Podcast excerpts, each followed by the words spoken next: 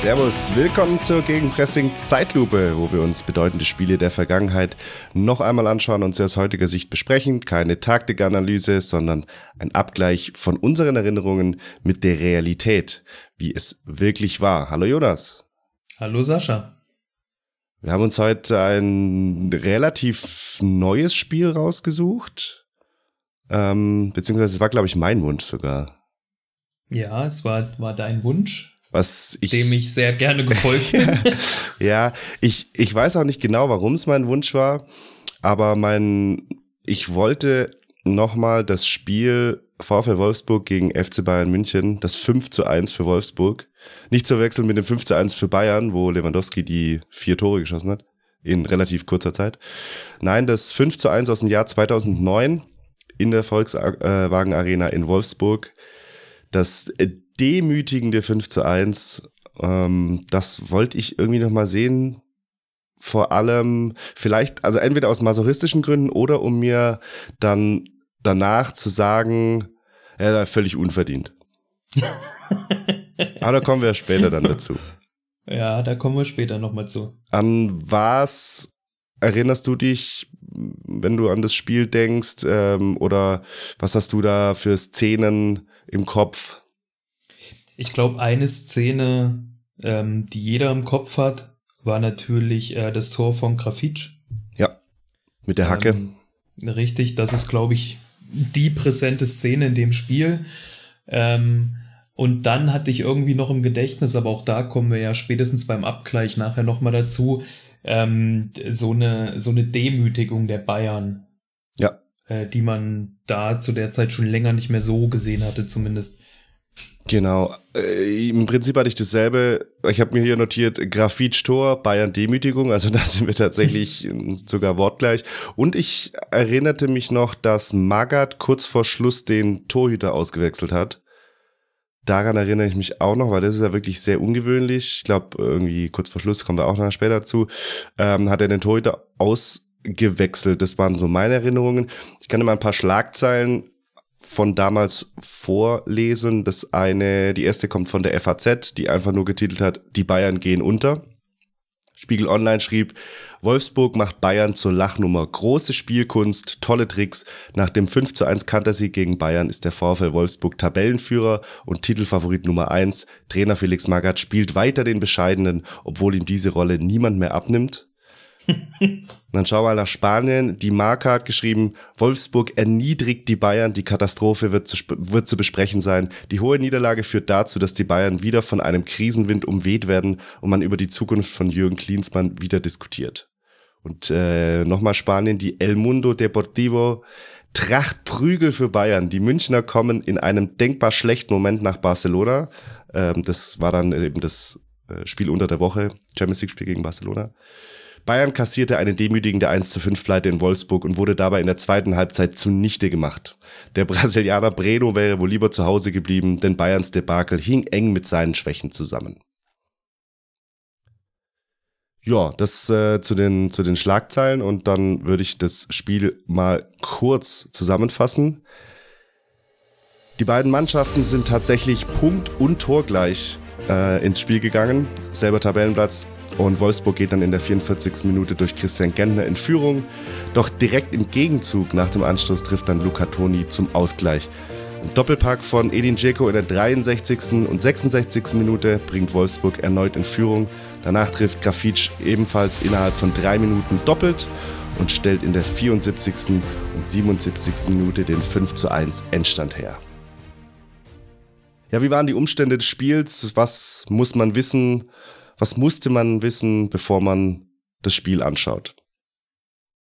Ähm, also tabellarisch, das hatte ich zum Beispiel überhaupt nicht mehr so auf dem Schirm. Äh, ich dachte, äh, so als ich angefangen habe mit der Recherche, ähm, irgendwie ja klar, erster und zweiter äh, und schon ein bisschen Vorsprung. Irgendwie so hatte ich es im Kopf, aber so war es ja überhaupt nicht. Nee. Ähm, Wolfsburg war vor dem Spiel Dritter einen Punkt hinter Hertha. Sensationeller und, äh, Tabellenführer, oder? Sensationeller also, Tabellenführer. Das kann doch nicht wahr sein. Weil vor allem Hertha hat man doch irgendwie so um die Jahrtausendwende, ja, da waren sie mal irgendwie auch so ein bisschen vorne dabei. Aber da war ich, Ja. ich habe jetzt tatsächlich nicht mehr nachgeschaut, aber das müsste ja dann die, die Favre-Hertha gewesen sein. Das müsste die Favre-Hertha gewesen sein und mit André Voronin im Sturm, Ja. glaube ich. Ja. Ähm, irgendwie so. Und der auch eine richtig gute Saison gespielt hat, wenn ich das, also habe ich auch nie nachgeguckt, aber habe ich noch irgendwie so im Im Gedächtnis. Zweifel immer. Ja. Ähm, genau, punktgleich mit den Bayern, hast du ja schon gesagt, Punkt und Tor gleich. Ähm, am Spieltag vorher äh, hat Wolfsburg souverän 3-0 in Bielefeld gewonnen. Ähm, Im Pokal war im Viertelfinale Schluss gegen Werder Bremen und im Europapokal im 16. Finale raus gegen Paris. Ähm, die Bayern, ja, Tabellenzweiter, auch äh, überraschenderweise ein Punkt hinter Hertha. Ähm, Im Pokal raus im Viertelfinale gegen Leverkusen und was so ganz witzig ist, dass beide Vereine im Viertelfinale raus sind gegen die beiden späteren Finalisten. Ähm, also auch da so ein bisschen, äh, ja, waren sie gleich unterwegs. Und du hast ja das Spiel gegen Barca dann schon angesprochen, die Bayern in der Champions League dann raus im Viertelfinale gegen Barca.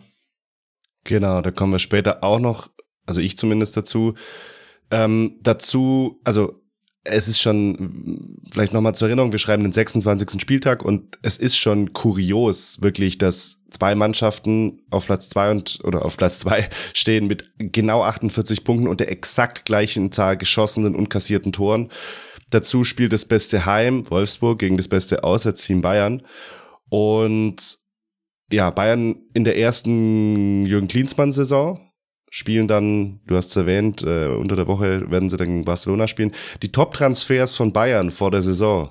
Tim Borowski, ablösefrei. Massimo Otto, Laie. Landon Donovan im Winter, Laie. Sind die drei Top-Transfers für Bayern. Aber die letzten drei Spiele, also schwä schwächelnd, schwächelnder Saisonstart, zwischenzeitlich auf Platz 11, aber die letzten drei Spiele haben sie neun Tore geschossen. Wolfsburg aber noch eindrucksvoller, kommt mit sieben Siegen in Folge und dem besten Sturm der Liga. Grafitsch zu dem Zeitpunkt äh, in 16 Spielen, also von den 26 hat er nur 16 gespielt, hat er 18 Tore gemacht, trifft alle 72 Minuten, es ist richtig heftig. Und Jeko mit 13 Toren. Ähm, also die beiden sind im Endeffekt für 31 der 53 Wolfsburger Tore verantwortlich. Dazu kommt noch, äh, um das magische Dreieck 2.0 zu komplettieren, Zvetschke Misimovic, der zu dem Zeitpunkt 14 Vorlagen und 6 Tore ähm, beigesteuert hat. Also die drei sind da wirklich, also ragen da einfach enorm, enorm aus der Mannschaft raus. Auf jeden Fall. Und die Top-Transfers äh, bei einer Felix-Magath-Truppe rauszufiltern, ist nicht so einfach bei den 44 Spielern, die da immer verpflichtet werden. Richtig. Da, ja, könnte ich auch nicht sagen. Ich, ich, hatte, ich hatte weniger als vier Stunden Zeit, deswegen konnte ich mich da jetzt nicht durch alles, alles durchwühlen. Wäre auch mal eine, eine, geile Im Podcast. Zweifel, im Zweifel Ali Karini. Im Zweifel Ali Karimi. Aber es wäre eine geile, es wäre mal eine geile, wahrscheinlich eine Podcast-Serie. ähm, und zwar ein Was macht eigentlich in der Felix Magath Edition, wo man einfach nur schaut, was machen Spieler, die von Felix Magath mal verpflichtet wurden. Da hätten wir, glaube ich, lang Material. Und da sind Ja. bestimmt auch geile Namen dabei. Ja, absolut. Ja, die Aufstellungen, magst du die kurz mal erläutern? Gerne. Äh, Wolfsburg im Tor äh, mit seinem Kapitän Benaglio. Ähm, ja, den hatte ich auch so ein bisschen nicht mehr auf dem Schirm, aber kam dann natürlich. Dann in der Vierer Abwehrkette mit Pekarik, Simonek, Basagli und äh, Marcel Schäfer. Dann die alte Thomas Schafraute im Mittelfeld mit äh, Rosue, Rita, Gentner und Misimovic. Ja. Und äh, vorne drinne, hast du ja schon gesagt, Ceko und Grafitsch. Trainer natürlich Felix Magath. Sensationelle Flügelzange auch mit Rita und Gentner. Also, Absolut. kannst Absolut. du bringen über außen. Da geht's dann durch die Dampf die Linie runter. Immer. Hoch und runter 90 Minuten. Haben sie die Linie beackert. Für mich dann noch bei der Aufstellung wichtig, meine Lieblingskategorie, warum bist du eigentlich dabei? Äh, Peter Pekarik. Peter Pekarik. Gut, ähm, es war dann ein auch äh, Leistungsniveau 1 zu 1 Wechsel später, weil für Pekarik kam ja dann Ashkan Dejaga. ja, sicher. Also hast, du- da hast du gar keine Probleme rechts hinten. Überhaupt nicht. Das äh, läuft. Ja, die Bayern ähm, im Tor mit Michael Rensing. Dann die Vierer Abwehrkette mit Lahm, Breno, Lucio und Christian Lell. die Doppelsechs mit Seroberto und Marc van Bommel. Äh, dann die, die Außen im Mittelfeld, Bastian Schweinsteiger und Franck Ribery und vorne drinne Lukas Podolski und Luca Toni. Und du hast ja schon gesagt, Trainer noch Jürgen Klinsmann. Hier auf jeden Fall Christian Lell, heißer Anwärter auf den Award. Was machst du eigentlich hier? das stimmt, das stimmt. Und ähm, auch da kam ja noch ähm, unter anderem Andi Ottel. Ja. Den kannst du auch immer bringen. Otti. Ja, richtig. Genau. Und Breno tatsächlich nur deshalb in der Stammelf oder in der Startelf, weil Demichelis, äh, Demichelis, Entschuldigung, ähm, äh, gesperrt war. Und Podolski deshalb, weil Klose verletzt war. Sonst hätten wir den Kloni-Sturm gehabt. Oh Gott. Und den mit Schluzio hinten. Aber das war dann nicht so. Ja, dann können wir eigentlich schon mal ins Spiel reingehen. Mhm. Ähm, ja, also ich hab, muss sagen, ich habe bis zur 20., 30. eigentlich nichts aufgeschrieben, weil da glaube ich bei mir nichts passiert ist. Ich muss nur ein paar kleine Sachen, das war am Anfang, es war herrlich. Wirklich in den ersten zwei Minuten wurden erstmal alle Bayern-Spieler-Klischees zu dem Zeitpunkt wurden abgeklappert. Ähm, Lucio wird nach 20 Sekunden gefault und wirft den Ball im Fallen auf, auf den, der ihn gefault hat. also richtig wütend, schon heiß nach 20 Sekunden. Äh, 1,30, Luca Toni fällt zum ersten Mal hin. 2 Minuten 15, Marc van Bommel gelb. das ist einfach, einfach, alles schon drin. Äh, mehr musst du zu den Spielern von Bayern in dem Moment nicht wissen. Nee, und äh, zu Van Bommel komme ich auch später noch. Äh, das schenke ich mir jetzt mal. Ähm, aber ja, also bis zur 30. Minute habe ich äh, nichts auf dem Zettel. Ich habe ich hab mir nur notiert, bis hierher kein Material für eine Sportschau-Zusammenfassung. Also wenn, wenn, da, wenn da jemand dann, also wenn das Spiel ausgewesen wäre, hätten sie sich wirklich schwer getan. Also wirklich irgendwas zu nehmen. Da war gar nichts, wirklich gar nichts. Und auch gar nicht sowas wie, ja, ist halt so ein nervöses Abtasten. Eigentlich auch nicht. Also dafür, dass es wirklich zwei Spitzenmannschaften auf Augenhöhe waren, mhm. war erstaunlich wenig auch so, so Dampf und, und also so, wie soll ich sagen, ähm, Emotionen drin. Ja, und was ich ähm, wirklich überraschend fand, also äh, gar nicht mal so sehr aus Wolfsburger Sicht, dass die erstmal nichts wollten. Aber das war ja so ein klassisches Spiel eigentlich, wo du sagst, da sind die Bayern da. Ja. Und da führen die nach 20 Minuten schon 3-0, weil sie es zeigen wollen, dass sie die beste Mannschaft in Deutschland sind. Und dass da so gar nichts kam. Ja, da hast du natürlich aber die Rechnung ohne Jürgen Klinsmann gemacht. Ja, das ist richtig. Da hat Jürgen Klinsmann taktisch ganz unten in die Trickkiste gegriffen. Also wirklich ganz unten, weil mhm. da greife ich, glaube ich, auch nicht zu sehr vor, wenn ich sage, dass es wirklich, es ist frappierend gewesen über die gesamte Spielzeit, dass du nichts erkennst, was Bayern eigentlich taktisch hier machen will. Also gar nichts. Ja. Nicht mal, dass sie nur lange Bälle kloppen, nicht mal, dass sie nur kurz was, gar nichts. Also du erkennst nichts. Ja. Das ist korrekt. Genau. Dann erste nennenswerte Szene in der 30. Minute, nämlich als die Zuschauer kurz laut jubeln, weil im Parallelspiel Alex Frei das 1 zu 0 für den BVB gegen Hertha, also den Tabellenführer, geschossen hat. Da, da habe ich auch gejubelt. Habe ja. ich auch gejubelt. als als der russische Kommentar, als der russische Kommentar äh, nichts verstanden, die ganze, das ganze Spiel lang nur Alex Frei ja, rausgehört. Ja. Alex Frei, Alex Frei. ja. Ja, ähm, das war also tatsächlich die erste nennenswerte Szene und dann das erste Mal, dass es so wirklich mal Richtung irgendein Tor geht, war dann in der 43. Kopfball Lucio nach Freistoß Schweinsteiger. Der geht dann aufs Tornetz drauf, aber jetzt nicht so, dass man auch nur einen Hauch eines Moments denkt, oh, das ist gefährlich, sondern geht er einfach aufs Tornetz wie so eine kleine Bogenlampe. Ja, das, das, ja, war dann eigentlich auch der, der Gipfel der Gefährlichkeit. Ja, aber dann wird's turbulent. So, as the corner comes in, it's in for the goal! And what a tremendous header it was from Gedner! Christian Gedner got away from his marker. 1-0. That's the header. Nobody with him. And the defense will have to start asking questions. Where were they? Ja, wo waren sie? Absolut berechtigte Frage. also Ecke von Zvetschke Misimovic. Hast ja auch schon gesagt, in der Saison unfassbare Vorlagenquote. Ich glaube dann auch Rekord, bis irgendwann Kevin de Bruyne kam. Ja. Ähm, ja, und Gentner läuft gefühlt bei der Ecke an der Mittellinie los, aber auch nicht im Vollsprint, sondern so wie Christian Gentner halt Also Gentner dynamisch läuft. Sprint halt, ja. Ja, eben. Ähm, Breno ist mal kurz an ihm dran, hat dann aber auch überhaupt gar kein Interesse, ihm zu folgen. Und äh, Gentner nickt es dann am linken 16, äh, am linken 5-Meter-Raum-Eck, nickt dann dann ein, also auch ohne Bedrängnis, ohne Probleme.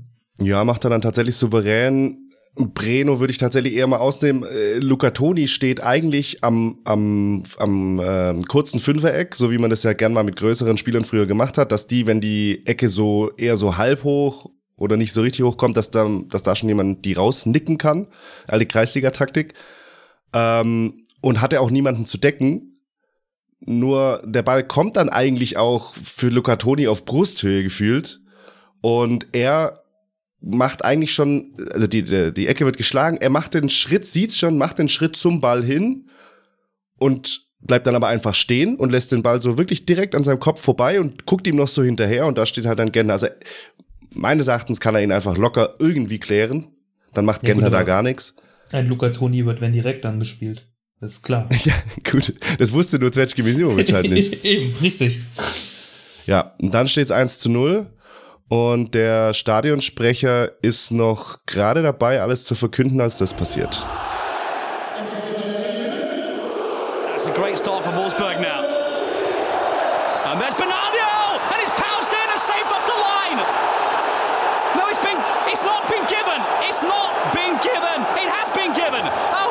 Goodness! Well that complaining all the way! It's a typical sign from Luca Toni. It looks as though Luca Toni got in the rebound. So the correct decision from the referee. 1-1, game on. Ja, auch da hat der englische Kollege absolut recht. Es war nicht so ganz klar, ob das jetzt ein Tor war oder nicht. Ich habe es auch nicht so klar gesehen wie er, dass es dann vollkommen korrekt ist, den zu geben. Da kommen wir vielleicht auch später nochmal zu. Ähm, ja, nicht mal eine Zeigerumdrehung später. Den habe ich mir zurechtgelegt. Danke, ja, freut mich, dich auch hier zu haben. Ja, war dann auch ein, ein Standard von den Bayern, Freistoß. Ähm, Wo, wo ich mich tatsächlich, also die Kamera äh, fängt den Freistoß, wie er zustande kommt, glaube ich, gar nicht wirklich ein. Da habe ich mich schon gefragt, wie kann das denn direkt nach dem Tor, wie kann es das sofort wieder hinter, also da im, im Halbraum rechts einen Freistoß geben?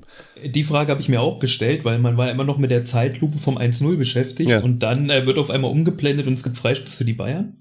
Also, keine Ahnung. Ähm, ja, kommt dann gut rein. Lucio geht zum Kopfball. Benaglio hält ihn.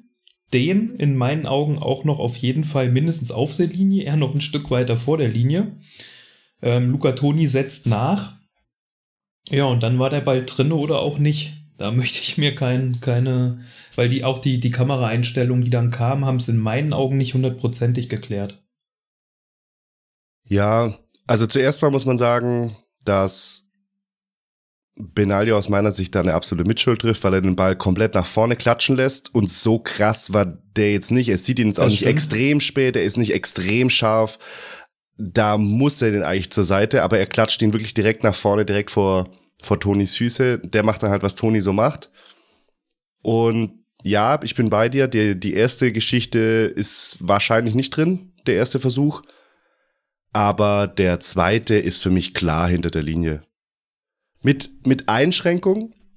Insofern, dass ich sage, ich würde mir jetzt nicht anmaßen mit dem, wenn, aus heutiger Sicht, ja, wir schauen da immer auch aus heutiger Sicht drauf, dass mit einem Video Assistant Referee würde ich nicht die Hand dafür ins Feuer legen, dass er gegeben wird, weil einfach da ja ein, ein, ein Fitzelchen ja reicht, dass der äh, noch auf der Linie ist. Also da haben wir schon die, die wildesten, die wildesten Bilder gesehen in den, in den vergangenen Jahren. Mit diesem, ähm, da gab es auch mal, gab es immer diese, dieses, dieses Hawkeye-Ding. In England das gibt's gibt's, ja- glaube ich. Hm, Ja, es gibt's bei uns auch noch. Also die, die, Echt? diese Liniengeschichten werden auch immer noch mit dieser Torlinientechnik Genau, und bei diesem Hawkeye, da gab es ja wirklich schon, da waren es ja teilweise, hat man es ja umgerechnet, dass irgendwie 0,2 Zentimeter waren oder sowas. Das würde ich mir jetzt nicht anmaßen, aber aus menschlichen Ermessen war der für mich klar drin. Ja, wie gesagt, also äh, bei dem ersten mit Benaglio gebe ich dir absolut recht. Den muss er anders klären. Kommt es dazu nicht? Ja, also wenn er, wenn der Schiedsrichter, der hatte ja keine technischen Hilfsmittel zu der Zeit, wenn er den gibt, ist das absolut in Ordnung. Äh, aber auch da hast du recht mit der Torlinientechnik. Bin mir nicht sicher, ob er komplett hinter der Linie war. Wie gesagt, zu damaliger Zeit ist es komplett in Ordnung, dass es den gibt. Ja, ja. Also mit der, mit der Wiederholung, die man hatte, fand ich es, äh, wenn man das Hilfsmittel nicht hat, das technische, dann ähm, auf jeden Fall vollkommen okay, dass man den, dass man den gibt. Und dann ist auch schon Halbzeit, eine ereignisreiche Halbzeit geht zu Ende. Also die, letzt, die letzten zwei Minuten haben für alles davor zumindest so ein bisschen Aber dann auch vieles, nochmal vieles, entschädigt, ja, ja, vieles. muss man schon sagen. Für vieles. Ja, dann ist Halbzeit. Direkt nach der Halbzeit gibt's eine lustige Szene. Äh, Toni zieht Josué am Trikot, so richtig, so taktisches Foul-mäßig, äh, eigentlich bis das Trikot fast reißt. Kriegt dann auch völlig zu Recht gelb. Aber Toni dann im Kreisliga-Klassiker, erstes Foul-Schiri, sagt immer so, er zeigt die Eins und sagt One. Ja. One, Referee, Ja. One. Eben, hat er Ähm, doch recht. hat recht, vor allem in der 46. Minute. Ja. Und geil dann auch, dass äh, Schiri Thorsten Kienhöfer ihn dann nochmal zweimal bittet, sich doch bitte umzudrehen, um sich die Nummer aufzuschreiben. Wo ich mir auch denke, Alter, wenn du als Thorsten Kienhöfer nicht weißt, was Luca Toni für eine Nummer hat. Also ich glaube, da, mu- da muss man jetzt nicht von Arroganz geprägt sein, dass man erwarten kann, dass der weiß, welche Nummer er hat, oder? Ja, ja aber vielleicht äh, wollte Thorsten Kienhöfer das auch machen, um zu zeigen, dass er hier der Chef ist. Ja, vielleicht. Äh, Dreh dich um, dreh dich um. Ja. Mach jetzt. Ja. Dann 60. Minute, ja, immer noch nichts los. Boah, es geht so ein bisschen weiter wie in der ersten Halbzeit, halt mal die letzten paar Minuten ausgeklammert. Ne? Es ist nicht so richtig mitreißend. Nee, also es passiert auch zu wenig. Wer mir aber tatsächlich zu dem Zeitpunkt wirklich bei Bayern noch am besten gefällt, ist Breno. Ich sage jetzt Mhm. 60. Minute. Breno, weil der aus meiner Sicht super souverän es hinten gespielt hat, sowohl am Boden als auch in der Luft. Äh, super Timing in der Luft, gutes Stellungsspiel, hat sehr viele Bälle auch schon abgelaufen, bevor es überhaupt gefährlich wurde, hat einmal auch per Grätsche noch eine Flanke verhindert und so. Also hat mir eigentlich gut gefallen, gute Spieleröffnung.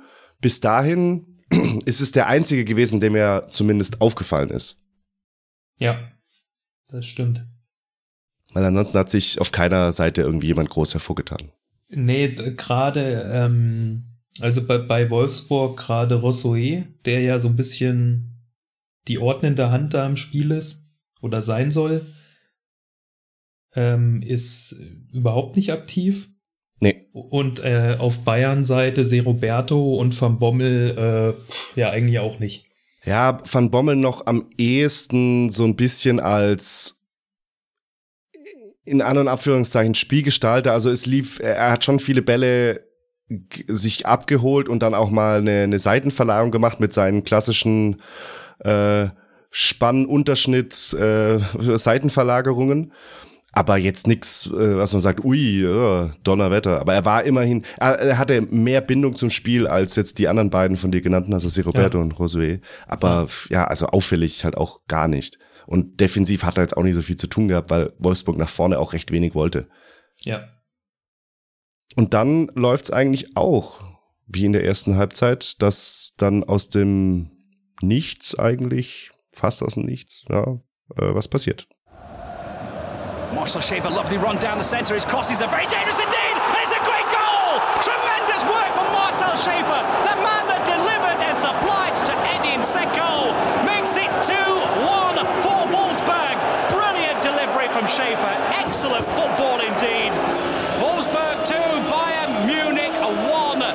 take a look at this for some excellent football from Marcel Schaefer.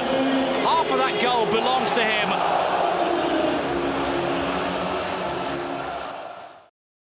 Ja, bei dem Tor hat sich gezeigt, was für ein grandios guter Stürmer Edin Dzeko ist. Absolut. Ähm, weil das Ding macht nicht jeder. Ja. Ähm, war eine richtig, richtig starke Flanke von Marcel Schäfer, aber so nicht flach, nicht hoch, Ja, also, sondern so kniehoch, sag ich mal. Ähm, und Ceko nimmt das Ding direkt in der Mitte, so am 5-Meter-Raum. Äh, Rensing noch dran, aber kann ihn aus der Entfernung nie im Leben halten. Und dann schlägt das Ding halt unter der Latte ein. Also wahnsinnig gut gemacht von Edin Ceko. In der Mitte die Frage, die ich mir gestellt habe, ähm, konnte man aber auch mit den Zeitlupen und dem Kamerawinkel nicht äh, beantworten. Äh, ja, ob das nicht vielleicht sogar ein Ticken abseits war von Ceko in der Mitte. Mm, glaube ich nicht. Also zum, ja, weil der, der, der äh, Kommentator feiert ja vor allem die Flanke von Marcel Schäfer. Die fand ich jetzt auch okay, aber das, was okay war, war die Schärfe der Flanke und dieser leichte, das leichte Effet. Aber ja. wie du schon gesagt hast, die Höhe für einen Stürmer eigentlich echt ungeil. Und, ja. und Jeko was er halt auch geil macht, ist, und deswegen glaube ich, dass es kein Abseits war, dass er so aus dem Rücken von Breno, da kommt jetzt erstmal Breno ins Spiel, ähm, dass er sich aus dem Rücken so vorbeischleicht und mit diesem langen Schritt dann, äh, dann doch vorne vorbeigeht. Von daher glaube ich, dass er tatsächlich da nicht im Abseits war, weil er wirklich im letzten Moment eigentlich vor ihn hin witscht. Deswegen glaube ich, dass kein das kann sein. Erwähnenswert auf jeden Fall auch noch der geile Ball von Misimovic überhaupt links raus ja. auf Schäfer. Ja. Und ja, das also ganz komisch, weil eigentlich in der Phase, als Bayern eigentlich das erste Mal überhaupt an dem Tag eine Mannschaft äh, in dem Spiel sowas wie eine längere, ich sage jetzt mal Druckphase hatte, ohne wirklich gefährlich zu sein, aber mit viel Ballbesitz, viel Kontrolle, schon enorm viel dann auch in der Wolfsburger Hälfte. Und genau in die Phase rein kommt dann eben dieses Ding. Und da ist dann auf einmal auch Tempo drin. Also nach dem Ball von Misimovic ist direkt halt Tempo drin, als Schäfer da links langläuft. Man hatte so, so ähm, das erste Mal so das Gefühl, dass die Bayern jetzt ähm, in Anführungsstrichen quasi anfangen, ernst zu machen. Ja. Äh, Im Sinne von, sie fangen halt jetzt an, Druck aufzubauen und werden jetzt immer weiter zuziehen und das Ding dann gewinnen. Aber auch eher so, weil, na, wenn Wolfsburg nicht will, dann äh, machen dann, wir halt. Würden, dann würden wir das schon mitnehmen. Genau, dann, dann, dann versuchen wir es halt einfach mal. Ja.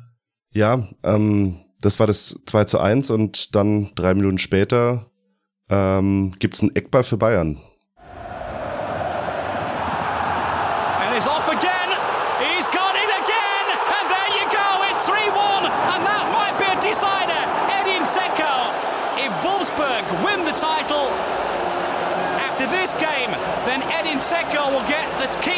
The city. No chance for Rensing. That is sheer brilliance from the man from Bosnia.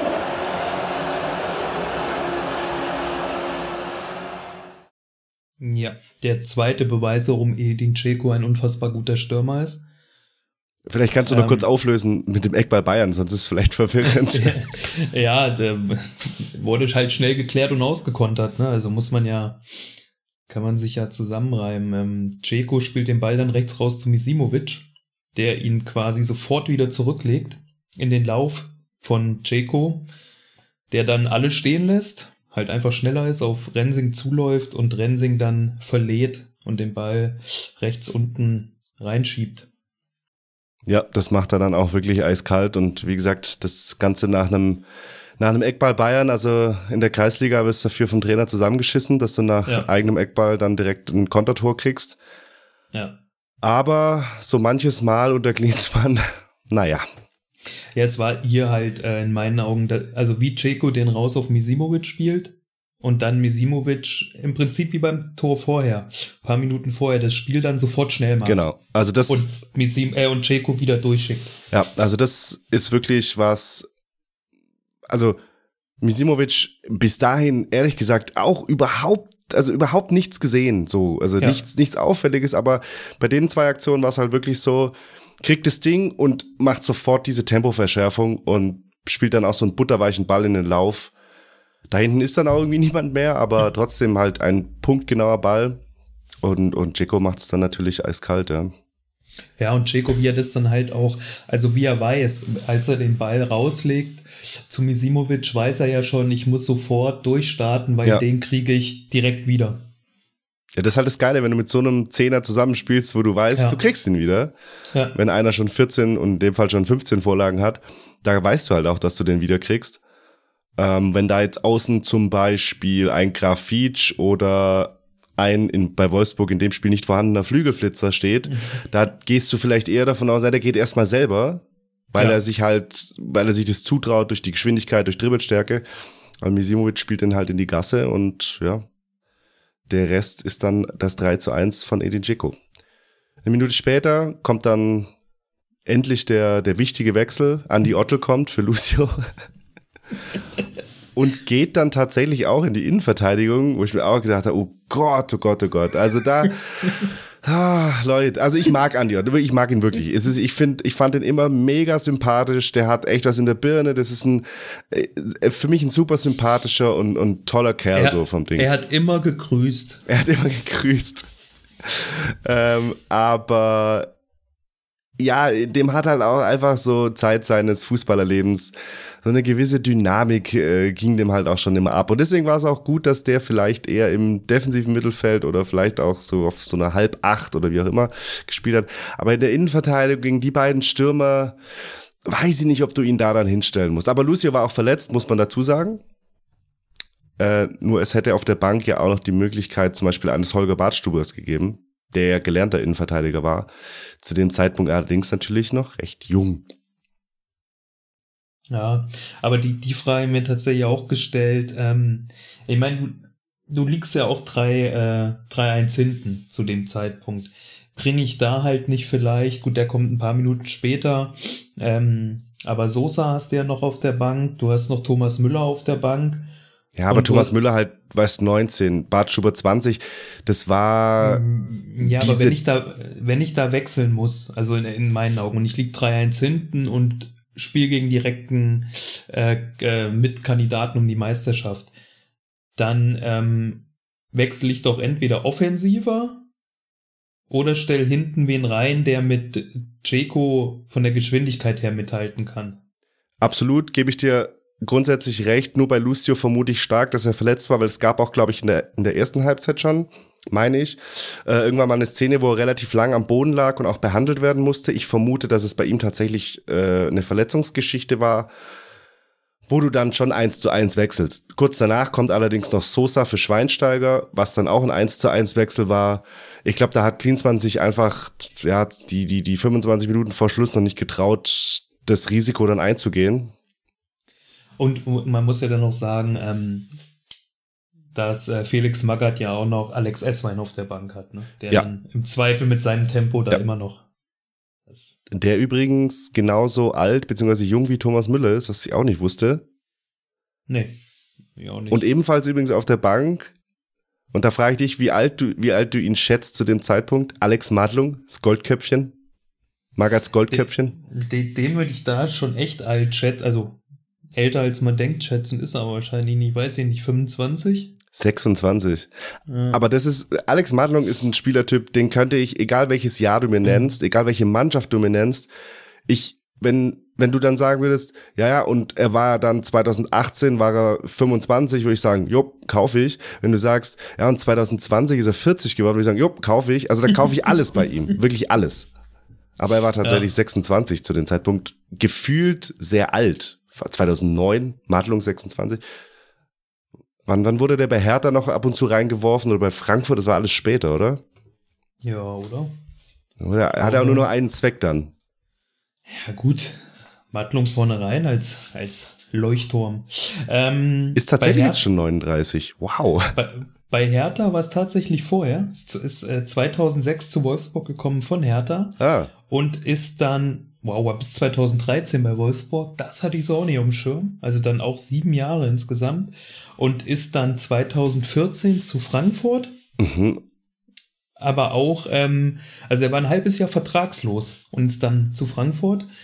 Äh, und ist dann im Sommer 2015, nee, äh, im Sommer 2015 bei äh, Frankfurt Vertrag ausgelaufen und im Oktober 2015 dann nochmal bis 2017 bei Düsseldorf. Bei Düsseldorf? Mhm. Bis 2017?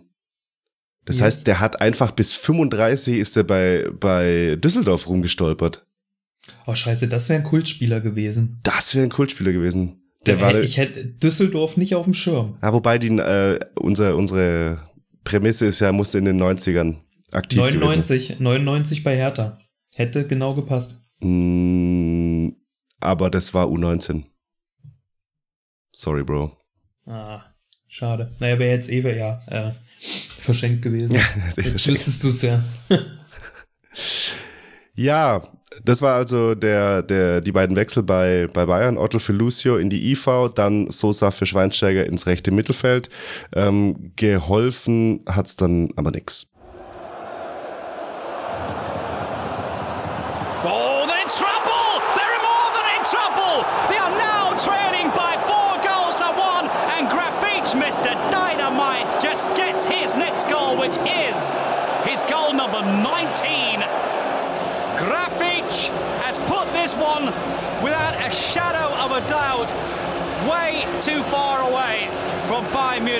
Claim anything out of this game. Mr. Dynamite without a shadow on a doubt. Ja. So ist es. so, so sieht das aus. Man muss auch sagen, Ja, grundsätzlich der Kommentator deutlich euphorischer als wir.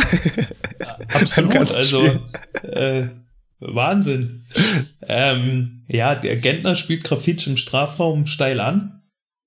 Ähm, ja, Preno dann nicht so wirklich Interesse, das Ding zu verteidigen, wenn ehrlich sagen. Äh, Grafitsch dreht sich dann um Preno und äh, feuerten dann aus ha- halblinks äh, ins lange Eck. Unhaltbar für Rensing. Ja, äh, also ich würde sogar noch weitergehen und sagen, Breno verhält sich so stümperhaft, dass Grafitsch eigentlich gar nicht mal eine Körpertäuschung machen muss, sondern einfach sich halt aus der Drehung ins Tor schießen kann. Da ist wirklich gar niemand, also gar keine Gegenwehr da, obwohl er daneben steht. Und der Ball von Gender für Grafitsch, den fand ich eigentlich auch ziemlich mies. Also so auch Ja. wieder so halb hoch, so ganz eklig wieder für einen Stürmer. Aber ja, dadurch, dass er, dass Grafitsch einfach keine, also nicht gestört wurde, da hat er jetzt, glaube ich, nicht so große Mühe gehabt, den dann auch wirklich im Tor unterzubringen. Ja, Rensing arm ist sauer auf jeden Fall. absolut. Und das ist dann eigentlich auch schon die Entscheidung. Und mit dem Tor ähm, hat Grafitsch auch die alleinige Führung der Torjägerliste übernommen. Vor welchem Stürmer? Ah, warte, wa- Fun wa- Fact nebenbei. War es Fanis? Nee, Ah, wer war es? Veda Ibisevic. Oh, stimmt. Aber Ibisevic, das war doch dieses, das war diese erste Hoffenheim-Saison, wo Ibisevic in der Winterpause einen Kreuzbandriss gekriegt hat, oder? Richtig. Also konnte sich auch nicht mehr wehren. Aber ist dann halt krass, dass erst irgendwie im 26. Ja, ja, Spieltag, dass halt da, so guckt, der hat eine Hinrunde halt alles kurz und klein geschossen. Trotz, dahin. trotz der Grafitsch-Saison, ja, also das ja, muss man dann eben, schon. trotz der Grafitsch-Saison. Das fand ich noch echt äh, beeindruckend. Richtig Sagen. krass, ja. Und drei Minuten später geht das muntere Tore schießen dann weiter und ich spoiler schon mal, Jonas, ähm, unser Kommentator wird, okay.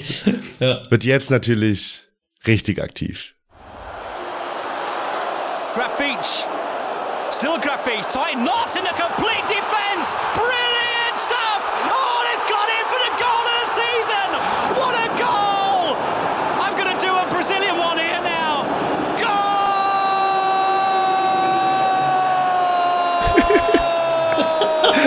Goal.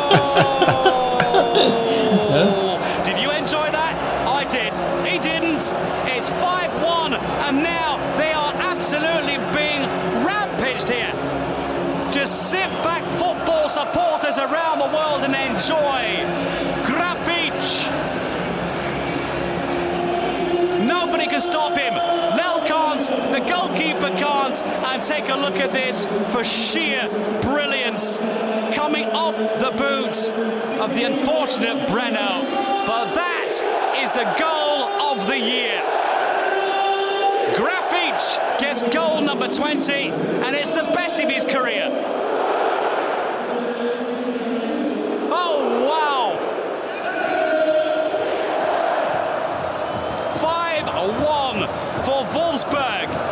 Against Bayern Munich. Did you bet on that one? I bet you didn't bet that, did you?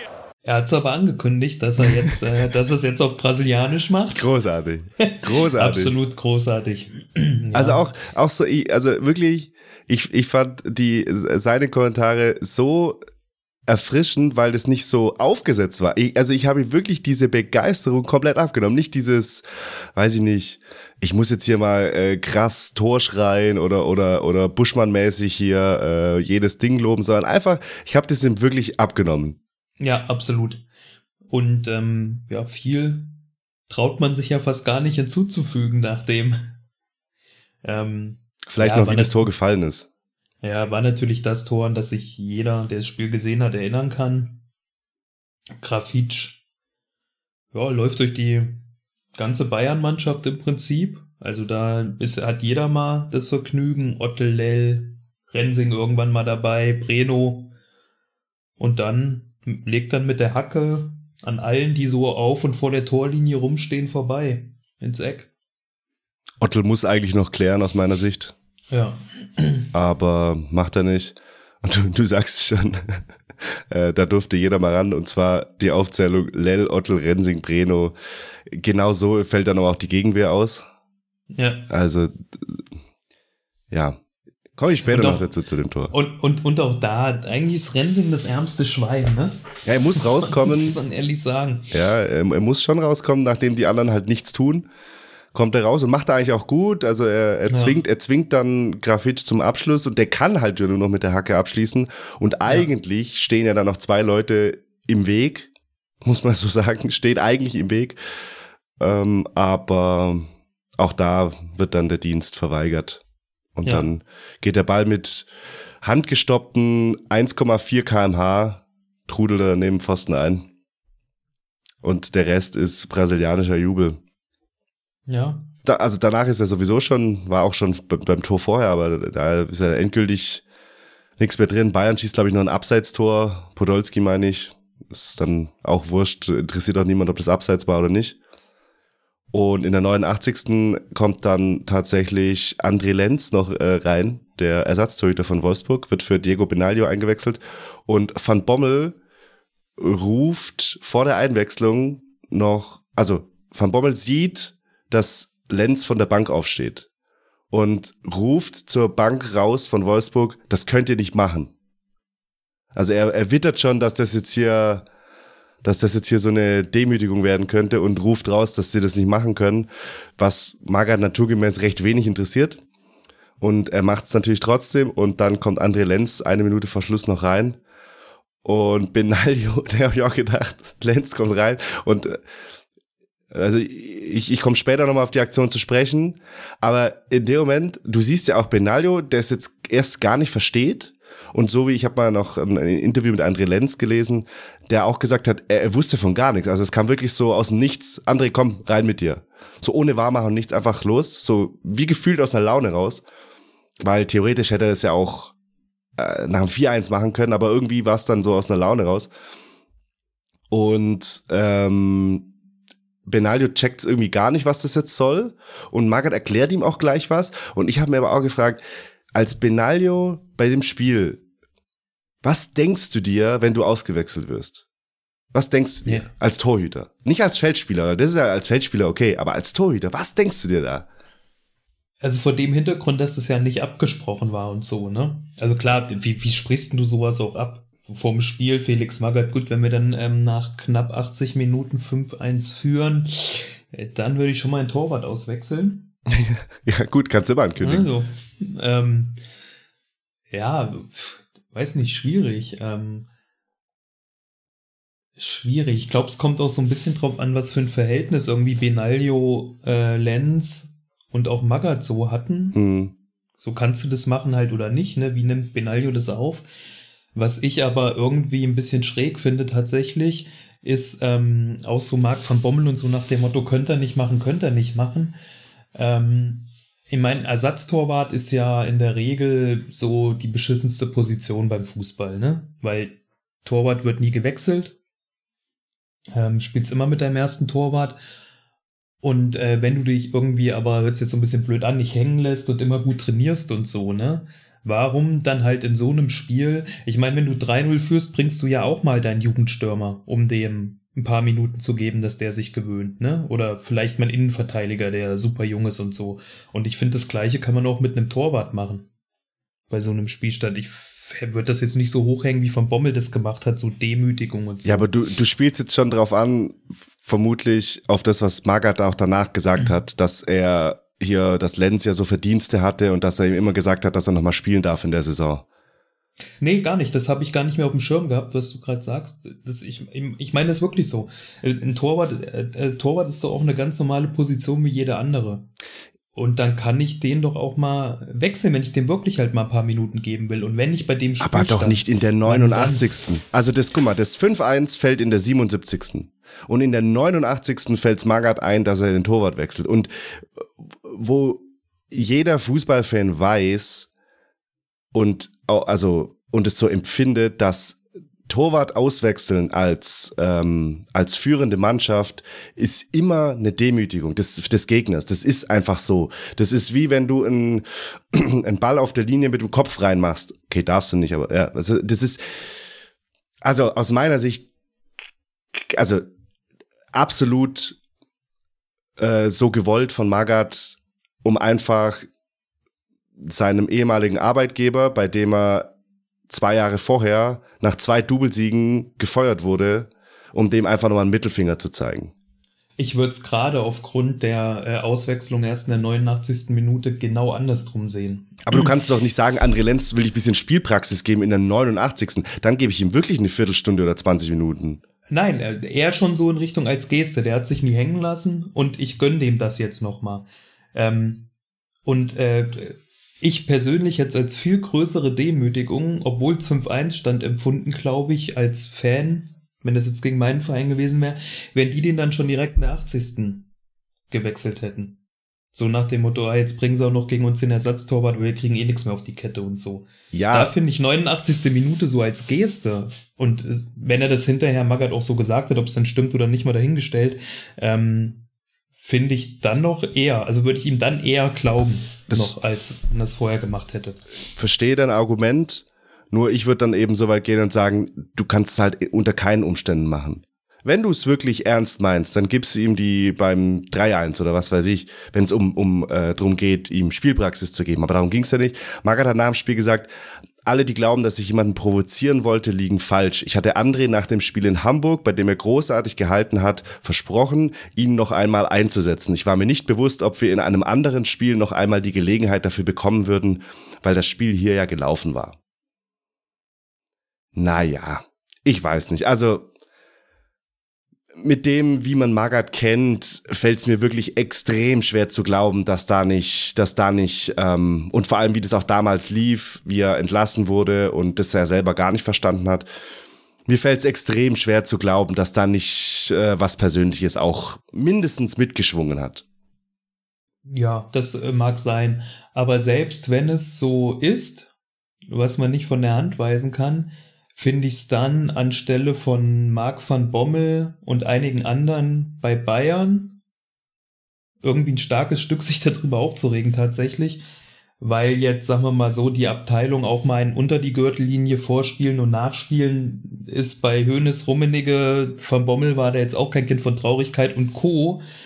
Ähm, ja, jetzt auch ausgeprägt und dann muss man so einen noch mal einstecken können, finde ich. Und man ja, so austeilen kann. Da, also ich, da, da weiß ich jetzt nicht, ob ich zu sehr dann mit der Bayern-Brille schaue, aber ich finde es schon ein Unterschied, ob man, und also du, du, wir kennen uns lang genug, du weißt, wie ich ähm, zu so Abteilung Attacke, Höhnes, Rummenigge stehe auch inhaltlich und so. Also das ist sicher nicht meins und ich finde das ähm, in, in den Großteil der Fälle auch äh, wirklich peinlich. Nur, es ist für mich was anderes, wenn Uli Hoeneß wirklich komplett berechnend einfach äh, über die Bildzeitung wieder einen raushaut und irgendwie sagt, ähm, hier der äh, mit der, der Bernat äh, und sowieso. Das ist für mich was anderes, wie wenn, also das ist so ein, das hat für mich sowas, ähm, wie man mal so, so Gentleman-mäßig gesagt hat, so, so ungeschriebene Gesetze, so, also zum Beispiel auch ein Van Bommel, du kannst von ihm halten, was du willst und er ist sicher kein Kind von Traurigkeit, aber so ein gewisser Anstand und Van Bommel konnte immer einstecken. Van Bommel hat ausgeteilt wie ein großer, aber Van Bommel konnte immer auch einstecken. Van Bommel war keiner, der sich hingeschmissen hat, so Arturo Vidal-mäßig. Hintenrum äh, am, am Ohr kratzen, aber äh, vorne dann bei der kleinsten Bewegung hinfallen. Das war Van Bommel nicht. Van Bommel hatte schon irgendwie so eine gewisse, ja, so ein, so ein fußballerisches äh, Elder Statesman-Ding. So, das hatte der schon, finde ich. Und da gehört für mich eben so eine Aktion rein, dass man das eben nicht macht. Und ja, du hast es André Lenz versprochen, aber in der Situation, bei, dem Gegner, ähm, in, in der Situation in der Saison und alles, da muss ich eigentlich, oder würde ich von einem erfahrenen Trainer wie Magath voraussetzen, dass er das Fingerspitzengefühl hat, zu wissen, was das für Wellen schlägt. Und wie das, wie das rüberkommt. Egal, ob ich es so meine oder nicht. Aber er muss mindestens wissen, wie das äh, rüberkommen kann. Das, das auf jeden Fall. Das auf jeden Fall. Und das wusste er sicher auch. Aber auch um es jetzt nochmal aus machttaktischer Perspektive zu betrachten, ist das natürlich ein extrem smarter Move gewesen, ähm, um, um die Bayern gegebenenfalls auch nachhaltig noch weiter aus dem Konzept zu bringen, was du ja nach dem 5-1 eh schon so ein bisschen bist, ähm, weil es ja dann nach dem Spiel in Anführungsstrichen auch nur drei Punkte Vorsprung dann auf die Bayern waren. Ja, voll. Ähm, und äh, ja noch, äh, wie gesagt, der 26. Spieltag. Darauf will ich gar nicht raus. Es sind nur die Mittel. Es ist nicht das, der, das, was er damit erreicht. Erreicht hat er, was er wollte. Aber das Mittel ist für mich dann immer eine Frage. Und da, also ich lehne mich, glaube ich, nicht so weit aus dem Fenster, aber bitte korrigier mich. Bayern hätte das niemals gemacht. Ähm, nee, so. Und wenn, und wenn, wäre Uli Hoeneß der Erste gewesen, der sie nach dem Spiel hingestellt hätte und gesagt hat, was soll diese Scheiße, das machen wir nicht noch einmal. Also sowas hätten die Bayern nicht gemacht, da gebe ich dir recht. Ähm, weil die, die Bayern machen das eher subtiler. Ja. Und das, und, und das war ja, das war ja der Dampfhammer. Das war ja die Brechstange, die Magath da rausgeholt hat. Die Bayern machen das halt eher, dass sie sagen, warum sollten wir bei einem, wenn wir 5-0 führen, äh, jetzt irgendwie das runterspielen, sondern nee, wir, wir versuchen nochmal drei zu machen. So, das Richtig. ist eher so dieses. Richtig, das meine ich ja. So, so, so ein bisschen subtiler dann halt. Aber ne? wir halten uns jetzt, glaube ich, auch zu lange an der Szene auf. Äh, nichtsdestotrotz ist, also, aus meiner Sicht muss er das nicht machen. Das, äh, das finde ich, gehört sich nicht. Aber es hat mit dem Spiel und mit dem wie verdient oder sonst was, also überhaupt nichts zu tun. Also gar nichts. Das, ähm, ja. Das muss man auch auf jeden Fall festhalten. Und dann kommen wir eigentlich auch schon zum Fazit. Für mich ein unfassbar langweiliges Spiel, trotz der sechs Tore. Also es gab eigentlich außer den Toren keine Torszenen, wirklich, wo man gedacht ja. hätte, oh, jetzt fällt hier was. Auch, und das habe ich am Anfang schon gesagt, äh, dass die erste, Halbzeit, äh, die erste halbe Stunde so emotionslos war, zieht sich eigentlich auch durch. Also es ist wirklich, du hast nicht den Eindruck, dass hier also das, was wir vor dem, vor dem, vor dem Spiel dann gesagt haben, mit dem sind Punkt und sogar Tor gleich, das siehst und, und auf Platz zwei, das siehst du zu keinem Zeitpunkt so an dem, wie das Spiel läuft. Nee, gar nicht. Und ähm, der Kicker hat im Ticker ganz zum Schluss getitelt, was für eine Show, Zauberfußball in der Volkswagen Arena. Äh, äh warte, warte, da, warte damit noch bis, äh, bis okay. zu unserem Reality-Check. Mhm. ähm, und genau, also unterm Strich ein bisschen kurios, finde ich, weil Bayern zwar absolut chancenlos, aber Wolfsburg halt auch völlig unspektakulär zu fünf Toren gekommen. Wer ist dein Spieler des Spiels? Äh, mein Spieler des Spiels ist äh, Edin Dzeko, weil, ähm, ich ja schon gesagt, das erste Tor das er macht, einfach absolute Weltklasse ist. Ähm, und das zweite Tor einfach auch, wie er es mit rausspielt. Wie super stark. Das hat halt gezeigt dann auch, warum Ceco äh, dann halt nach England gegangen ist. Zu der Zeit in seinem Alter wahrscheinlich unter den Top 5 in Europa, stürmertechnisch. Ähm, und bei Grafitsch, ja, das erste Tor macht er auch gut, aber hat man ja auch schon äh, zu lange oder, oder haben wir vorhin auch schon länger besprochen, dass er halt auch keine Gegenwehr hat. Und das zweite Ding, klar ist das natürlich ein sensationelles Tor, aber eher wie er die Bayern-Spieler aussteigen lässt, wobei da halt auch keine Gegenwehr da ist, auch ehrlich sagen. Ähm, und das Ding mit der Hacke, den muss er dann so machen und kann halt auch geklärt werden. Also war trotzdem unfassbar schönes Tor, aber die beiden von Checo hänge ich da eine Stufe höher. Ja, du hast mich, während du, während du es jetzt so äh, dargelegt hast, hast du mich eigentlich überzeugt. Ich hatte Grafit stehen, gebe dir jetzt aber recht mit Checo. Schließe ich mich dir an. Ähm, Misimovic muss man vielleicht noch erwähnen mit, ich glaube, zwei Vorlagen oder drei Vorlagen. Also das erste auf jeden Fall die Ecke und äh, das 3-1 von Ceco und beim 2-1 spielt er den vorletzten Den, Pass den halt auf Großpass. Schäfer. Ja. Ja. Ja, und, und das, was wir auch gesagt haben, dieses, auch wenn man das Spiel schaut, fällt es einem eigentlich nicht auf, aber er hat dann halt immer diese, diese Tempowechsel gingen von ihm aus. Aber wie gesagt, das, das ähm, fällt einem eigentlich erst auf, wenn man dann merkt, ach stimmt, das war Misimovic, der die Chance jetzt eingeleitet hat. Sonst siehst du ihn gar nicht, deswegen fällt er raus, weil er dann auch kein Tor halt selber macht. Und dann ging es für mich zwischen den beiden Doppeltorschützen und ich hatte dann, weil sie für mich eigentlich gleich auf waren, hatte ich dann Grafitsch wegen des letzten Tores, aber so wie du es jetzt erklärt hast, schließe ich mich da an und dann ist für mich auch Edin Dzeko. Wäre, wäre Fahrradkette. Welcher Moment hätte alles ändern können? Ja, ähm, da habe ich ähm, eigentlich nur einen Moment, weil alle anderen für mich so spät waren, dass es nicht mehr so relevant war. Ähm, und das war relativ am Anfang, in den ersten fünf Minuten, ähm, wo es ja einen langen Ball auf äh, Luca Toni gibt. Ähm, aber es ist auch nicht so richtig zu klären dann, weil es auch keine Zeitlupe gibt. Und äh, er quasi als letzter Mann in Zweikampf geht gegen Wolfsburger Verteidiger. Und quasi komplett allein vorm Tor steht dann. Genau komplett allein vorm Tor steht und zumindest äh, die, die Hand von, von dem Wolfsburger Verteidiger ist schon auf der Schulter. Ähm, es und, ist jetzt Luca kein ganz er hört doch dann irgendwie auf zu spielen und irgendwie, also ganz komisch, Genau. weil er gar nicht weiterspielt, weil er, er hätte, glaube ich, Ja. nur noch zwei Schritte nach vorne machen müssen, dann wäre er im, äh, am Elfmeterpunkt völlig allein gewesen.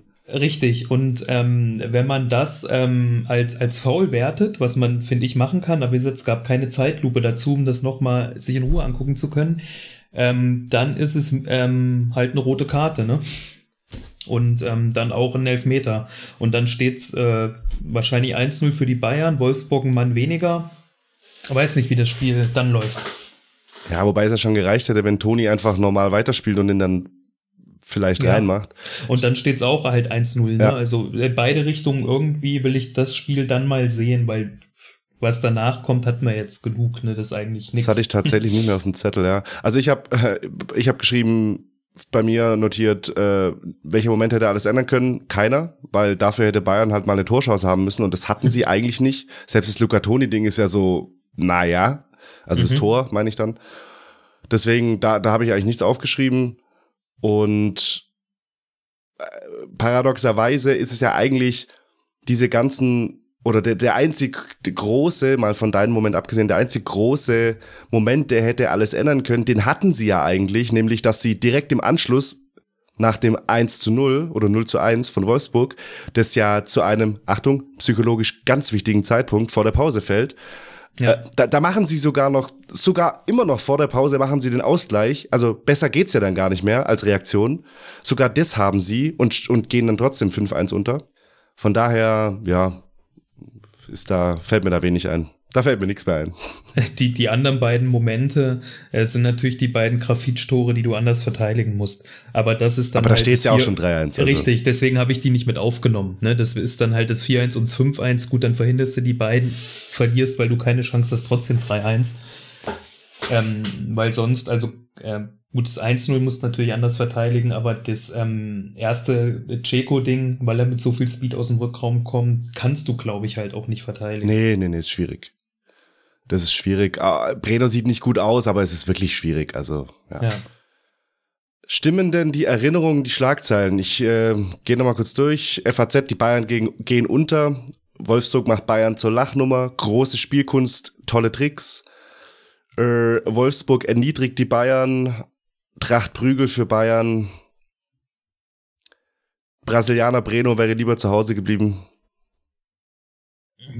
Ja, ich meine, alles, was Richtung Tracht Prügel geht, stimmt halt schon, wenn du 5-1 verlierst, ne? Das, das ist, immer so, dass Breno zumindest in der zweiten Halbzeit gern zu Hause gewesen wäre. Glaube ich auch. Kann man auch so unterschreiben. Ähm, aber dieses äh, Zaubershow und, und wird an die Wand gespielt und so, das ist ja alles nicht. Große Also Spielkunst, tolle Tricks, hast du nicht gesehen? Ja, der, der, der, das Hackentor von Ceco war sicherlich, äh, von, von Grafitsch war sicherlich ein toller Trick, aber mit Ausnahme von, von den Toren und da eigentlich auch nur von, von, ähm, dem 2-1 und dem 3-1 war ja nix jetzt so wunderbar schön rausgespielt. Mhm. Ja, also sehe ich ähm, genauso, unterschreibe ich komplett. Und, und Wolfsburg hat halt fünfmal aufs Tor geschossen und alle waren drinne. Deswegen ist das Spiel 5-1 ausgegangen. Das ist so, ja. Und jetzt muss ich doch nochmal durch meine Bayern-Brille auch, ähm, dieses Tor von Grafitsch. Das, also, das sieht am Ende natürlich gut aus mit der Hacke und so, aber das Dribbling war jetzt, also weißt du, es war jetzt kein so Dribbling, wo man sagt so, boah, das setzte sich, das sensationell. Also, es sieht am Ende halt einfach nur Gottes beschissen aus, also für die Abwehr, ja, aber, ja. ja, ich, ich darf nicht zu viel sagen. Ich bin leider qua, äh, qua Wahl meiner, ähm, meiner Lieblingsmannschaft. Kann, kann ich ja nicht dafür. Ich wünschte, ich wäre Fan von einer anderen Mannschaft, dann könnte ich das, könnte ich das kritischer beäugen. Aber da ich Bayern-Fan bin, darf ich da natürlich nicht so sehr reingehen. Aber, Wunderbare Überleitung. Aber so doll, ja aber so doll war es echt nicht. Nee, also äh, ich habe das ja vorhin auch schon, auch als ich Checo begründet habe, warum der für mich Spieler des Spiels ist. Also das Tripling muss drei, muss und kann auch dreimal geklärt werden, mindestens. Wenn ähm, einer der Bayern-Verteidiger einfach in den Zweikampf geht, was ja, niemand macht. Einfach mal Interesse anmeldet. Richtig, einfach mal gucken, ne, vielleicht mal einen Körper reinstellen oder so.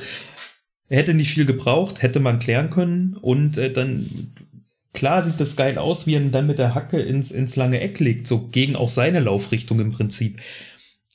Aber es war das Einzige, was er noch halbwegs machen konnte. Das macht er dann gut, aber auch der Ball kann halt geklärt werden. Ja. Wie gesagt, ich finde, hab's jetzt schon ein paar Mal gesagt, das 2-1 von Ceco hat da für mich einen viel, viel höheren Wert, weil das einfach sensationell gut gemacht ist, wie er den Ball verarbeitet. Ja. Gut, da bin ich froh, dass ich da, dass ich nicht so sehr verblendet bin dass du das auch so siehst, bin ich tatsächlich froh. Äh, sonst hätte ich mir vielleicht einen Tick, Tick Sorgen gemacht.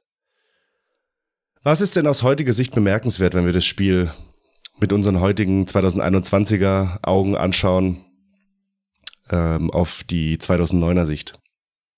Ähm, als allererstes die Haarfärbung der Einlaufkinder. Weiß nicht, ob okay. dir das aufgefallen nee. ist. Die ja alle so grün-weiß, so Ah, Farbe echt? gehabt? Ja. Hab ich nicht gesehen. also, das ist wirklich sensationell. So mit so Sprühfarbe, oder? ja, ja, ja, ja, garantiert. Also gehe ich von aus, die Eltern werden wahrscheinlich nicht erlaubt haben, das so haben. dauerhaft zu färben. Aber das fand ich schon, schon sensationell gut. Ähm, ja, und dann ist einfach wirklich bemerkenswert, was für einen schlechten Fußball die Bayern offensichtlich unter Jürgen Klinsmann gespielt haben. Das war mir, also klar, dass das jetzt nicht so super erfolgreich war. Man weiß ja, wie es zu Ende gegangen ist aber so, wir hatten es ja vorhin noch so schon komplett ohne Idee. Aber keinerlei Spielidee zu entdecken. Nee. Äh, das fand ich auch schon echt bemerkenswert aus heutiger Sicht. Ja, da, da dem ist nichts hinzuzufügen. Hm, ich habe mir noch aufgeschrieben, generell die Bayern-Aufstellung. Schweinsteiger noch auf dem Flügel. Mhm. Später ja dann im zentralen Mittelfeld, aber erst unter Van Gaal, der ja nach der Saison kommt. Und Lahm noch links hinten, was lustig ist, weil der, glaube ich, jetzt gar nicht so lang auf der Sechs gespielt hat, aber man ihn eigentlich fast immer noch da sieht. Und vor allem äh, dann davor ja noch mal rechts hinten gespielt hat. Also ich sag mal, groß geworden ist er ja dadurch, dass er eben links hinten gespielt hat und dieses in die Mitte ziehen und so. Aber das ist tatsächlich ähm, wahrscheinlich mit die kürzeste Zeit seiner Karriere so gewesen. Ähm, ja. Das war, fand ich noch auffällig. Und äh, im Bayern-Kader tatsächlich einige Spieler aus der eigenen Jugend, namentlich Rensing, Lahm, Lell, Schweinsteiger, Bartstuber, Müller, Ottel. Ja. Das ist tatsächlich auch bemerkenswert gewesen. War dann ja so gerade die Hochzeit, dann Van Gaal kam dann, da wurde es sogar noch ein Tick mehr. Aber ja, ja, und äh, für Schweinsteiger auf dem Flügel gilt natürlich auch das gleiche wie für Gentner und Rita. Ja. War jetzt nicht seine Position. Nee, muss, äh, musst du ihn, da, da musst du ihn nicht bringen. Da musst du ihn wirklich nicht da bringen. Da fehlt es dann auch an dem ein oder ja. anderen Prozent Schnelligkeit. Wen wir noch gar nicht besprochen haben, außer bei der Aufstellung, ist tatsächlich Ribery. Was? Ja, ist auch gar nicht gesehen. Null, eben, das meine ich ja. Also das, äh, siehst du überhaupt nicht. Ich habe, ähm, als ich äh, vorbereitet habe und mir dann, ne, kann ja mal so ein bisschen Einblick geben, man äh, guckt sich ja zu immer erst so ein bisschen, also ich zumindest das Setting an und die Aufstellung und so, ne, um so ein bisschen drin zu sein, bevor ich das Spiel dann gucke. Ähm, und klar, in der Aufstellung habe ich Ribery dann gesehen, aber so nach 20, 25 Minuten dann eher so, ach was, der spielt auch. Ja, sie, also man sieht ihn gar nicht. Man sieht ihn wirklich nee. gar nicht. Ähm, da, ja, es ist äh, erschreckend, weil er wirklich, also nicht mal so, ja, unglückliche Aktionen oder so, sondern es, äh, du siehst ihn einfach überhaupt nicht. Ja. Ja, welche Erinnerung besteht denn den Reality Chick? Was ist gut gealtert? Welche Erinnerung von dir ist gut gealtert an das Spiel oder an äh, Menschen, Begebenheiten, Vereine? Ja, da habe ich äh, eine mir rausgesucht und weil die möchte ich so sehr würdigen, dass ich äh, keine andere mehr rausgesucht habe. Und das ist Mark van Bommel als Aggressive Leader, weil das einfach so sensationell gut ist, wie er einfach auch schon nach drei Minuten 2,15? Ähm, 2,15 einen so dermaßen wegflext, komplett unnötig im Mittelfeld und da dann auch gelb für kassiert und dann auch fragt, ja, warum denn? Ja. Also, äh, ganz normaler Zweikampf. Einfach sensationell gut, wie er gleich und das ist er eigentlich auch so gleich von Anfang an zeigen wollte, so geht's heute. Ist es dann ja nicht, aber ähm, einfach dieses, wie selbstverständlich er die erste Aktion, die er hat, einen so dermaßen in der ungefährlichen Zone wegflext. Und, und wie selbstverständlich aber auch erwartet, dass er dafür ja nichts kriegt. Richtig, ja, ja, genau. Also sensationell gut. Und also ich hatte, ich habe mir das auch aufgeschrieben. Und zwar, er kriegt ja nach den zwei Minuten gelb und hat dann aber in der ersten Viertelstunde dann nochmal, ich glaube, so zwei 50-50-Tacklings, ja. wo, wo also paar Zentimeter links, rechts und dann fliegt er halt. Also. Aber das, das hinterfragt, das hinterfragt von Bobbel auch nicht. Der nee. geht halt trotzdem in die Zweikämpfe. Ja. Und das ja, ist dann gut. schon, naja. Ja, äh, bei mir gut gealtert ist die Erinnerung an Magath ist ein Depp. Äh, die Gründe habe ich vorhin schon dargelegt. Ähm, extrem gut gealtert ist auch der fassungslose und flehende Blick von Luca Toni. Ist immer noch genauso schön wie meine Erinnerung. Also einfach bei jeder zweiten Aktion, wie er, wie er einfach mit seinen großen flehenden Augen wahlweise zum Schiri oder zu den Mitspielern schaut. Und was ebenfalls gut gealtert ist, äh, ist die Erinnerung daran, wie schrecklich der Fußball unter Klinsmann war komplett einfallslos, keine Spielidee erkennbar. Alle stehen sie ja auf den Füßen und deshalb auch nicht verwunderlich, dass in der Saison dann die, äh, die Spielzeit ohne Titel beendet wird. Äh, ja, es war jetzt sicherlich kein, kein Sonderfall, das Spiel. Welche Erinnerung fällt durch den Reality-Check? Was ist schlecht gealtert? Eine Sache haben wir jetzt ausreichend besprochen, das ist das Hackentor. Ja. Weil, ne, da hat irgendwie viel geiler in Erinnerung, weil es auch so ja das ist, woran man sich bei dem Spiel so als erstes erinnert. Absolut schlecht gealtert. Ähm, dann, auch das hatten wir jetzt schon zwei, dreimal so die, die Erinnerung an, an spielstarke Bayern zu dem Zeitpunkt, weil, also zumindest ich, der ja beim Bayern auch nicht so drinne ist oder war, ähm, wenn man so an Klinsmann denkt, zu der Zeit war es ja immer noch so, oh, der WM 2006 Trainer, ja. da war es ja vernünftiger Fußball und so, ne?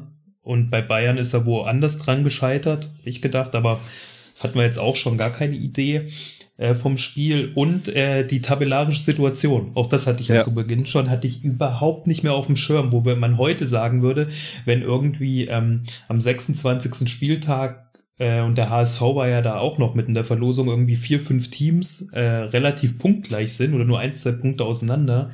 Wow. Und das hatte ich gar nicht mehr auf dem Schirm, deswegen ist es auch schlecht gealtert. Ja, ich habe drei kleine Sachen, die aber sehr punktuell sind, die man jetzt, also wo ich jetzt einfach nur dieses Spiel als Anlass nehme, weil man natürlich jetzt den, den Rest in der Zeit nicht alles ähm, parat hat. Aber schlecht gealtert ist die Erinnerung an Ribery als äh, lebenslanger Stressmacher, weil am Anfang hatte ich schon bei jedem Foul an ihn so die so eine irrationale Angst, dass er gleich ausrastet oder irgendwie nachtritt oder so. Aber äh, passiert ja gar nichts, obwohl sie ja sogar dann noch 1-5 verlieren. Also da da äh, war ich froh. ähm, ebenfalls schlecht gealtert äh, ist meine Erinnerung, zumindest in dem Spiel, äh, an Misimovic als so Zehner alte, alte Schule, ja, der so im Mittelkreis steht, jeden zweiten Ball ansaugt, sich um die eigene Achse dreht und ins, in, in die Gasse spielt. ja, diese Tempoverschärfung haben wir angesprochen, aber er war einfach nicht zu sehen sonst. Das äh, hatte ich einfach den, den Stil anders in Erinnerung. Wie gesagt, mag sein, dass es die ganze Saison über anders war. In diesem Spiel eben nicht. Äh, war sehr blass. Und schlecht gealtert ist die Erinnerung an Grafitsch als krassen Torjäger. Und zwar, Grafitsch hat, war vier Jahre bei Wolfsburg. Hat in den vier Jahren 107 Spiele gemacht. Wie viele Tore hat er gemacht? 35? Mm, 59. Ist eine super Quote. Mhm. Wenn man jetzt aber bedenkt, dass von den 59 Toren hat er in der Saison dieses Spiels, also 2008, 2009, hat er allein 28 gemacht. Dann bleiben 21 übrig. Ah nee, 31 bleiben mir übrig. Richtig? Mhm. Und dann rechnest du 31 durch 3, dann sind es 10, 10 Tore pro Saison im Schnitt. Ja, es ist durchschnittlich. Ist durchschnittlich.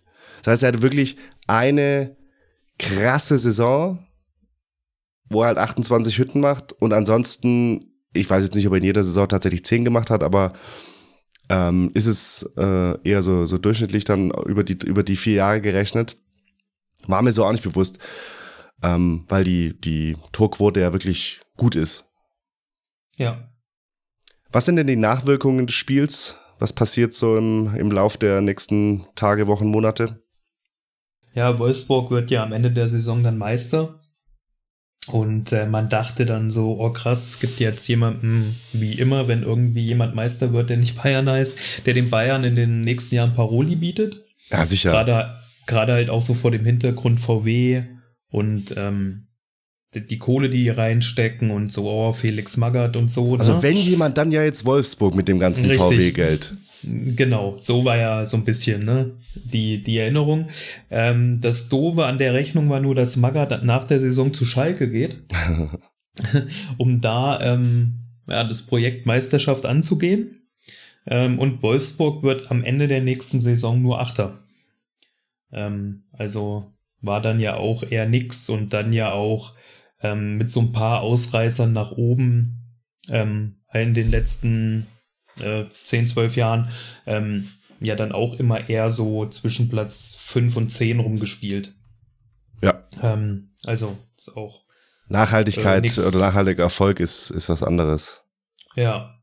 Ja, und bei den Bayern ähm, Jürgen Klinsmann vorm Aus. Und äh, zur neuen Saison kommt ja dann noch Louis van Raal. Und äh, Bayern schlägt zurück und wird dann am Ende der nächsten Saison auch Meister. Ja. ja. Soweit so normal. 2011 verlässt Grafitsch dann nach vier Jahren Wolfsburg und ein halbes Jahr vorher wechselt Dzeko für 37 Millionen zu Manchester City. Für damals, glaube ich, echt eine ordentliche mhm. Summe. Mhm. Ja. Und genau, Bayern geht dann im Champions League Viertelfinale gegen Barcelona sensationell unter. Vor allem das Hinspiel mit 0 zu 4 bei strömendem Regen im Camp Nou. Ich weiß es, weil ich dort war. Und ich sag mal so, auch Christian Lell hat nicht nur in Grafitsch, sondern auch in Lionel Messi seinen Meister gefunden. ja, gut. Äh, ich werde es nie vergessen, wie wir beim Ticketeingang stehen und von unten jemand hochruft, der Lell spielt. und da drehen sich irgendwie so 100 Fans um und sagen so, ja, ja, ja. Und dann er so, nee, der Lell spielt, der Lahm ist raus. So, was? ja, der Rensig ist auch raus, der Butch spielt. Was? ja, das äh, war eine, eine Demütigung. Das war auch, das war wirklich eine Demütigung, weil die haben es spielerisch wirklich, ähm, naja, ist auch egal. Darum geht's hier nicht. Und ähm, Ende April wird dann der Klinsmann entlassen. Ähm, man hat psychologische Barrieren der Mannschaft gesehen und die Trennung verkündet. Heinkes, die Buddhas waren's. Die Buddhas waren's. Heinkes übernimmt und Bayern wird noch Zweiter. Und man muss schon stark suchen, um in den, in den äh, 20, 30 Jahren davor eine ähnlich erfolglose, also erfolgloser in dem Sinn geht's ja nicht, weil es halt keinen Titel gab aber auch so vom, von dem ganzen Drumrum und von der Stimmung und so. muss man, muss man sehr genau suchen, um, um da eine ähnliche Saison zu finden. Äh, ich habe 2003, 2004 noch was gefunden, da war es ähnlich schlecht, auch was so frühes Ausscheiden in Champions League und DFB-Pokal angeht. Und dann auch natürlich keine Meisterschaft. Aber ansonsten wirklich sehr, sehr selten. Also es war eine, eine sehr, sehr, ein sehr seltener Fall von Erfolgslosigkeit auf allen Hochzeiten, auf denen getanzt wurde. Von daher, ja, danach gab es es dann auch nicht mehr so häufig, äh, wie wir ja heute wissen. So, zum Abschluss. Was wurde aus? Wen hast du dir rausgesucht? Ah nee, sag nicht wen. Ah doch, du musst ja sagen. Er ist ja kein Kultspieler. Auf äh, Wolfsburger Seite habe ich mir Zwetschke Misimovic rausgesucht. Mhm. Ähm, der seine Karriere Anfang 2017 in China beendet hat. Ist er dann auch noch so ein bisschen hin und her getingelt nach stimmt, Wolfsburg. der war in China, stimmt. Mhm. Zweimal sogar. Okay. Ähm, und ist aktuell technischer Direktor beim bosnischen Fußballverband. Ah. Okay. Ja. Macht Sinn. Ich habe mir bei Wolfsburg Ashkan Dejaga rausgesucht, Oh, auch gut. der mittlerweile wie alt ist? Ashkan Dejaga. Mm, 35? 34. Und er ist im Sommer vom Traktor FC im Iran zu Al-Shahania SC in Katar gewechselt. Und von seinen aktuellen Mitspielern kennt, äh, Mitspielern kennt man keinen. Pierre, Pierre Michel Azoka. Keinen. Äh, aber er hat äh, Nigel Leon knapp verpasst, der den äh, Verein im Sommer verlassen hat. Aha, schade. ja. Und äh, Dejaga hat jetzt auch gesagt, also er wird sich schon, also Wolfsburg war immer sein, seine Lieblingsstation in seinem Leben. Er wird fände schon toll, wenn er nochmal zurück könnte. Also er wäre bereit. Wenn sie ihn brauchen, wäre er bereit. Aber er war, der war doch zwischenzeitlich auch nochmal da. Also völlig erfolglos, glaube ich. Aber ich sag mal so, Florian Kofeld weiß jetzt, wo er anrufen kann. Ja. Stimmt, also lustig eigentlich, dass genau dieses Jahr übrigens Van Bommel Trainer von Wolfsburg war. Mhm. Lustig. Ja. Wen hast du dir bei Bayern rausgesucht? Fand ich echt schwer, möchte ich vorwegschieben, weil bei vielen aus der Truppe weiß man das halt, ne? So Ja. Van Bommel und, Ja. und Ribery und so ein Kram, weiß man alles. Ich habe mir Andi Ottel ausgesucht. Ja. Ähm, Andi Ottel hat äh, 2014 im Sommer seine Karriere beendet in Augsburg. Stimmt, ja, am Und- Schluss noch. Ähm, ist erstmal soweit so unspannend ähm, Spielerberater aktuell bei der Agentur Ruf. Ähm, aber die haben ein paar geile Spieler unter Vertrag. Also unter anderem Sadio Mané, ähm, Kai Havertz, äh, Serge Gnabry und Marc-André Ter Stegen. Aha, also, so Also der das- Ernst zu dem der Agentur. Richtig. Also jetzt nicht einfach Okay. so, ich bin Spielerberater, weil ich nicht weiß, was ich machen soll, sondern echt in einer Agentur, die da schon und äh, auch noch mehr Bundesligaspieler und so. Ich habe jetzt mal so die krassesten vier vom Marktwert her. Also schon äh, ambitioniert unterwegs, zumindest in der Branche. Hätte ich bei ihm gar nicht gedacht. Ich hätte jetzt eher gedacht, dass das voll der, dass es so ein Kritiker ist des Systems, so von wegen, ja, also ich finde auch die, äh, die ganzen Blüten, die der moderne Fußball treibt und wie viel Kohle und da findet er alles scheiße und Berater sind kacke. Das hätte ich eher von ihm erwartet. Also eine Systemsau. Und vor allem, du siehst auch äh, mit unter anderem halt Sadio Mané, das krasse Beispiel, dass die halt auch nicht nur irgendwie deutsche Spieler unter Vertrag haben oder Bundesligaspieler, Ja. sondern halt auch schon so zumindest äh, europaweit unterwegs sind. Donnerwetter. Ja gut, ich meine, optisch macht der Andi natürlich was her. Also der kann natürlich Ja. da an der, äh, an der Anfield Road locker mal einlaufen. Das geht äh, ohne Probleme. Ich habe mir bei Bayern, also mir ging es ähnlich, war auch schwierig. Und ich habe mir aber Hans-Jörg Butt rausgesucht. Und ähm, Hans-Jörg Butt arbeitet seit dem Jahr 2013 im familieneigenen Verladesystemunternehmen Butt Verladerampen und Industrietore aus großen Kneten. und er ist für. Vertrieb und Marketing im Vertriebsbüro Süd zuständig und lebt mit seiner Frau und drei Kindern in München. Klar. Also, falls du mal irgendwie eine Verladerampe brauchst, Butt Verladerampen und Industrietore aus großen Kneten kann dir da sicher weiterhelfen. Da werde ich anrufen. Blöd nur, für mich wird wahrscheinlich Vertriebsbüro Nord zuständig sein. Ja, gut, aber wenn du sagst, dass du vom Gegenpressing-Podcast anrufst, dann weiß er ja Bescheid. Ja, eben. Oder du kannst ja. einfach auf doof äh, Vertriebsbüro Süd anrufen, den Chef verlangen und dann sagen, wo du wohnst und dann sagt er, da müssen sie ja Nord. Also, oh, das wusste ich nicht. Das wusste ich nicht. Das wusste ich nicht. Das ist. Aber wenn ich sie schon mal dran habe. Ja, oder äh, das nächste Mal, wenn du da bist, rufen wir einfach zusammen an. Dann können wir ja bei Süd, Ja. dann können wir guten Gewissens bei Süd anrufen. ja, richtig. Wunderbar. Dann, ja, sind wir, glaube ich, am Ende. Mhm. Tschüss. Tschüss.